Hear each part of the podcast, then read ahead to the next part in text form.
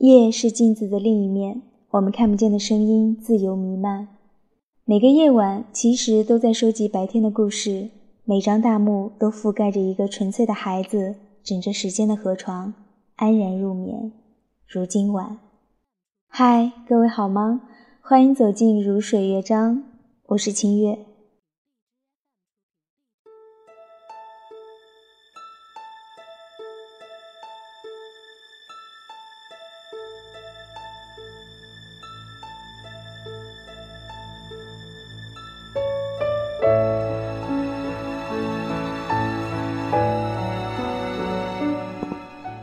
今晚的如水乐章，清月想要跟大家来聊一聊温暖。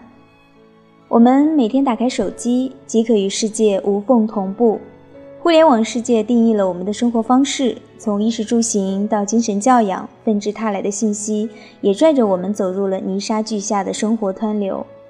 个人生活与外部的环境嘈杂且吵扰，随着气温的降低，精神也倦怠起来。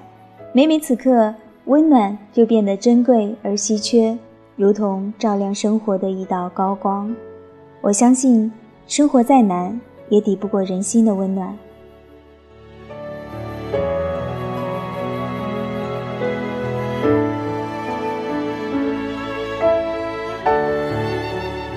我们知道，成年人的世界无非如此，常常一个人独自崩溃，又一个人悄悄自愈，而生活里的种种真相。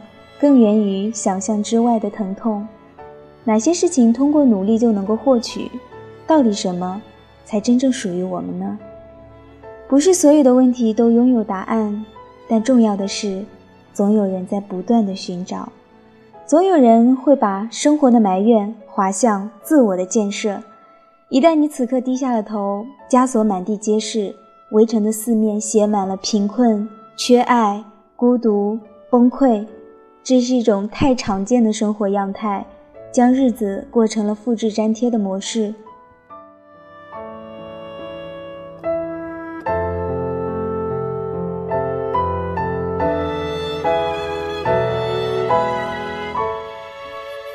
既然这样的话，何不拓宽视野，通过自我建设去发现生活的另一种可能？